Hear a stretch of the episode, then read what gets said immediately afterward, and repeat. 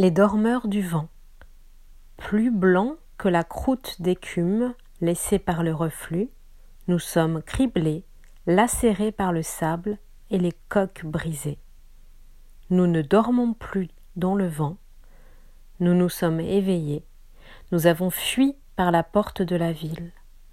Déchire, taille-nous un hôtel, arrache les galets de la falaise, entasse-les sur les rochers rugueux, nous ne dormons plus dans le vent, paix, paix pour nous.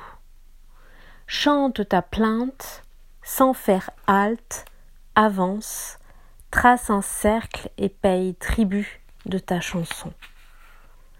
Quand le rugissement d'une vague en tombant se brise et la recouvre, verse en elle à mesure les mots des balbuzards et des mouettes et des oiseaux de mer qui crient discorde.